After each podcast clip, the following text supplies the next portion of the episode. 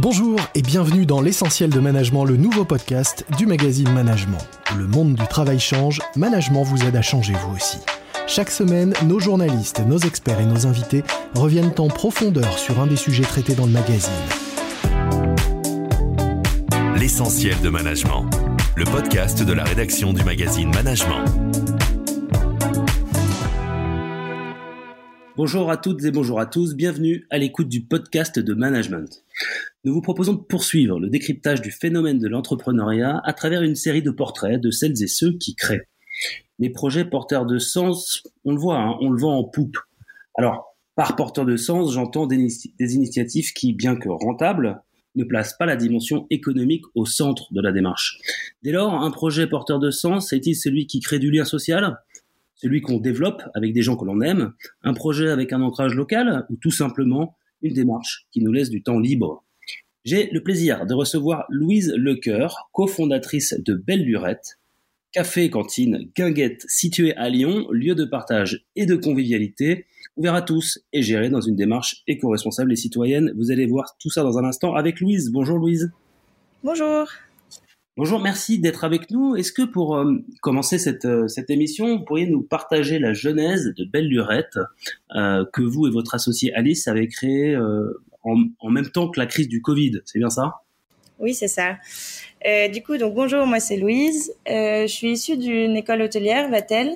mon associé Alice aussi. On a toujours travaillé en restauration. Alice un peu plus en consulting hôtelier. ça faisait un moment qu'on partageait un désir d'ouvrir un lieu qui nous ressemble et euh, et euh, on avait une vision commune sur ce à quoi il pourrait ressembler. Et c'est vrai que qu'on était à un stade de notre vie où on, avait besoin de changement et du coup on a décidé de créer ce cet endroit qui s'appelle Belle Lurette à, Lyon dans le 9e il y a deux ans maintenant. Et ça s'est créé peu ou prou en même temps que le Covid, c'est ça, difficulté supplémentaire. Exactement. On a, on a ouvert juste après le, premier confinement, en juillet 2019. Sacrée libération, j'imagine. Peut-être un mot, Louise, sur l'équipe. Euh, vous parliez d'Alice, votre associée. En quoi elle et vous êtes complémentaires dans l'approche euh, du métier de restauratrice? Euh, alors en effet, on a une formation commune euh, qui est l'école hôtelière, mais Alice euh, est plutôt responsable de la partie euh, gestion et relations fournisseurs, et moi de la partie marketing et communication. On a décidé de se partager la partie événementielle qui nous qui nous importait toutes les deux. Et puis on a assez rapidement Pierrot, notre chef de cuisine, qui nous a rejoint après trois mois trois mois après l'ouverture. Euh, donc trois personnes assez rapidement, et puis ensuite une équipe qui a continué à, croître. Hein. Euh, on va y revenir dans un instant. Est-ce que la complémentarité, c'est quelque chose d'important auquel il faut penser dès le départ, dès le lancement de l'aventure entrepreneuriale? Euh, et, et, ensuite, comment ça se passe au quotidien dans un établissement comme le vôtre, chez Belle Lurette, cette complémentarité?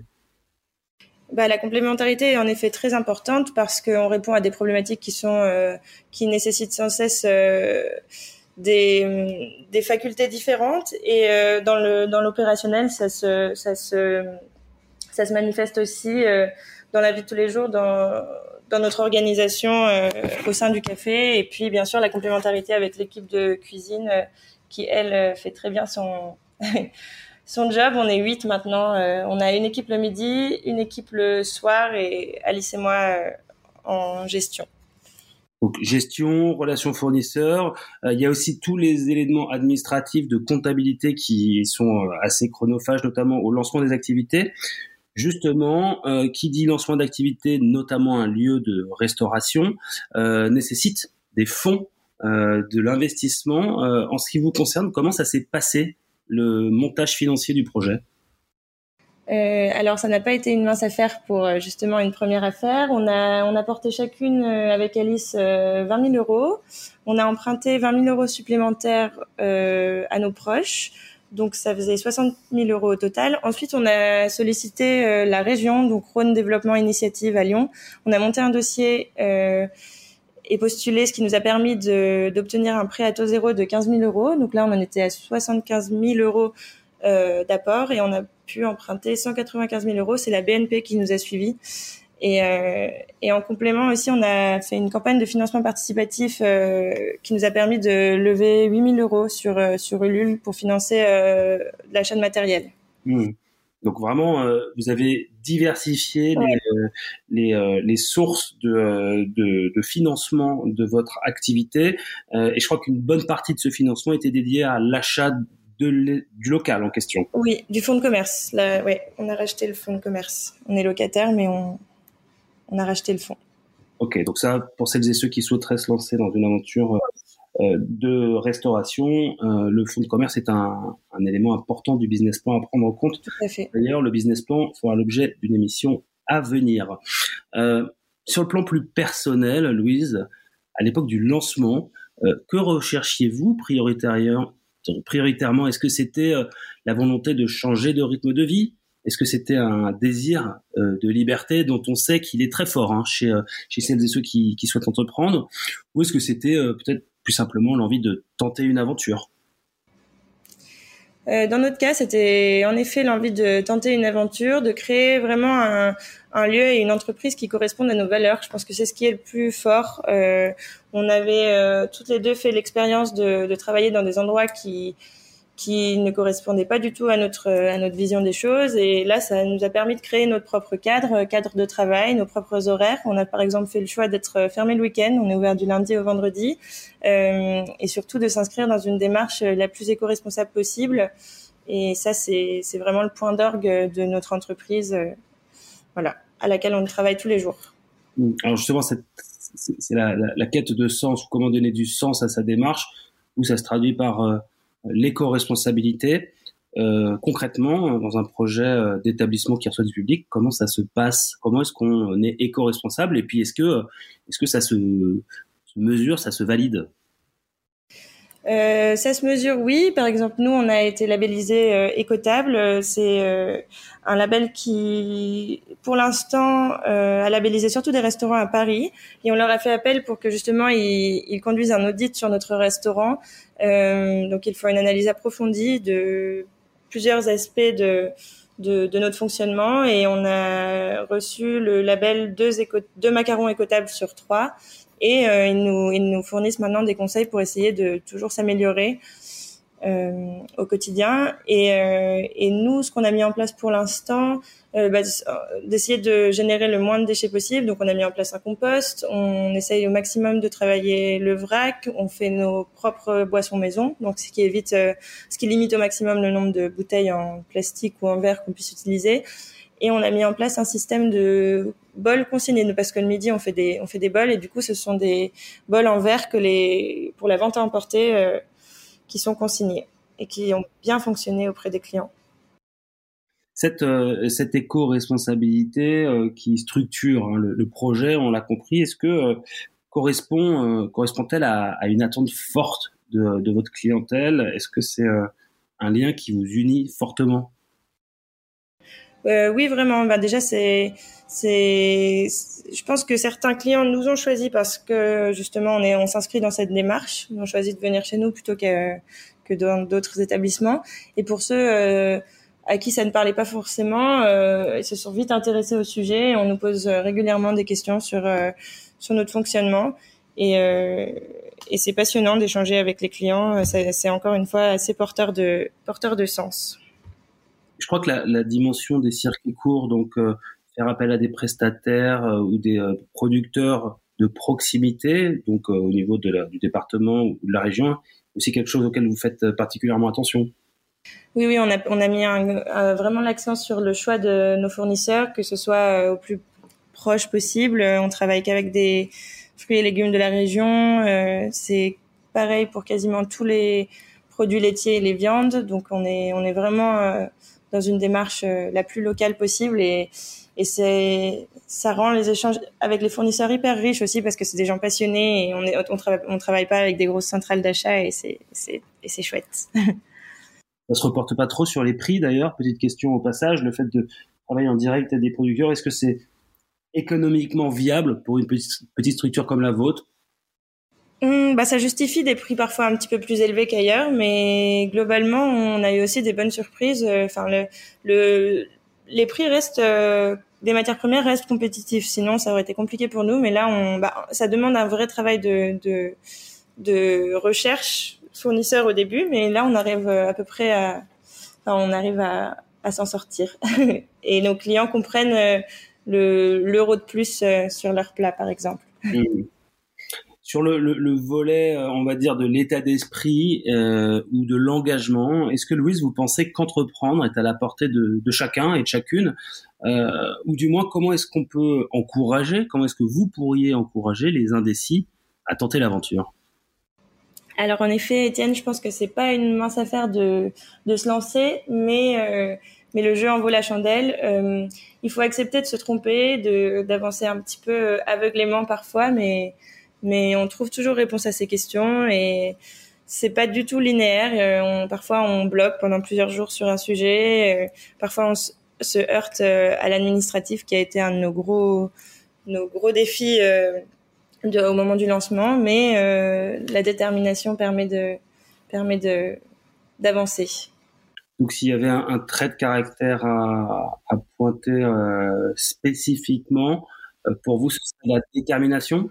Oui, la détermination, la curiosité et puis euh, le fait de bien s'entourer, de s'entourer d'un d'un réseau qui peut euh, qu'on peut solliciter euh, pour toute question. Ça c'est hyper important et puis ça permet de se sentir moins seul aussi et de savoir à peu près où on va. Aujourd'hui, Belle Lurette va fêter quoi? C'est deux ans peut-être? On vient de fêter nos deux ans, oui.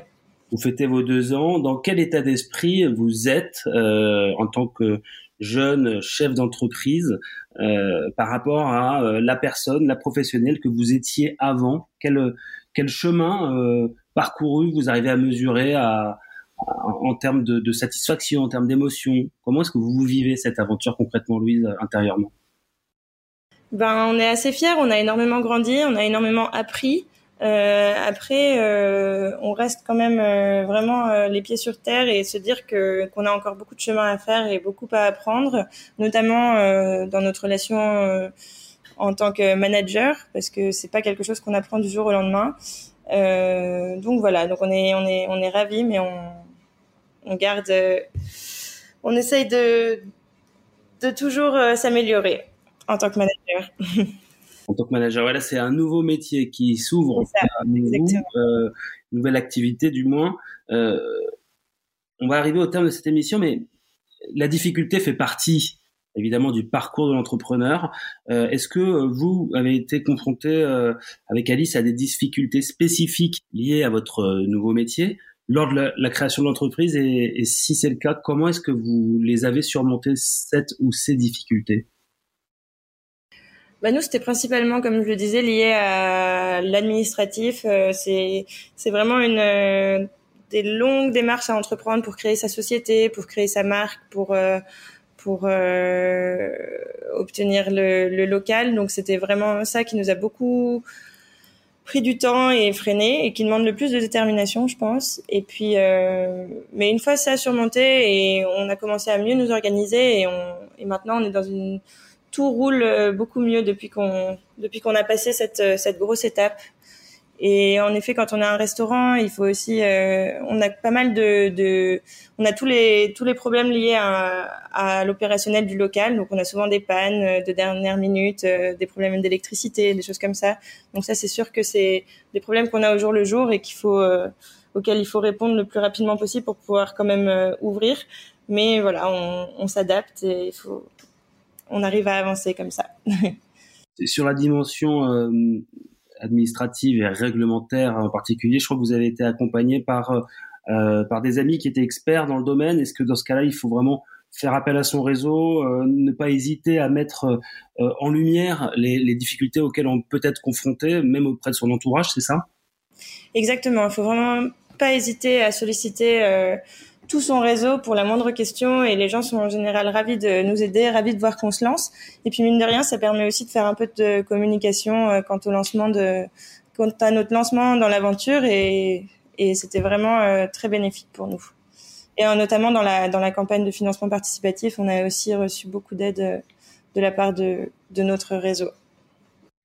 Alors évidemment toutes les les belles aventures ont un début souvent une fin, mais là on va s'intéresser au début à la à la première journée que vous avez vécue vous chez chez Belle Lurette avec Alice. Racontez-nous un petit peu comment cette journée s'est déroulée en termes d'étonnement, de rapport d'étonnement peut-être, mais aussi peut-être en termes d'émotion. Alors, ben, on, était au terme d'un gros mois de travaux qu'on avait qu'on avait effectué avec tous nos, nos, copains qui nous ont vachement aidés parce qu'on avait pris beaucoup de retard euh, à cause du Covid. Donc on s'est donné un gros mois pour euh, pour tout boucler. Et donc en effet, ça a été euh, une, une, période très joyeuse que l'ouverture de, de Belle Lurette parce qu'avec le Covid, on avait quand même pas mal, on en avait quand même pas mal bavé et on a été hyper bien reçus dans le quartier. les gens étaient ravis d'avoir un nouvel endroit sympa qui ouvre ses portes et étaient très curieux. Donc on a eu tout de suite beaucoup de monde et c'était super chouette. Donc j'imagine que ça devait être très riche en émotions. Euh, peut-être pour les Lyonnaises et les Lyonnais qui nous écoutent, qui, qui seraient rares, hein, j'imagine, à ne pas connaître Belle Lurette. Euh, où est-ce qu'on vous retrouve, Louise et Alice? Euh, On est dans le 9e arrondissement, place de Paris, métro Gare de Vèze. On a une petite cour intérieure, donc c'est assez sympathique, notamment là, au beau jour. Bon, eh bien, le mot est passé. Merci beaucoup euh, de votre temps et de toutes ces explications, euh, Louise. Et euh, ben, on vous souhaite évidemment beaucoup de plaisir et, et, surtout de longue vie à Belle Lurette. Merci à vous, merci et à bientôt. C'était L'essentiel de management, le podcast de la rédaction du magazine Management.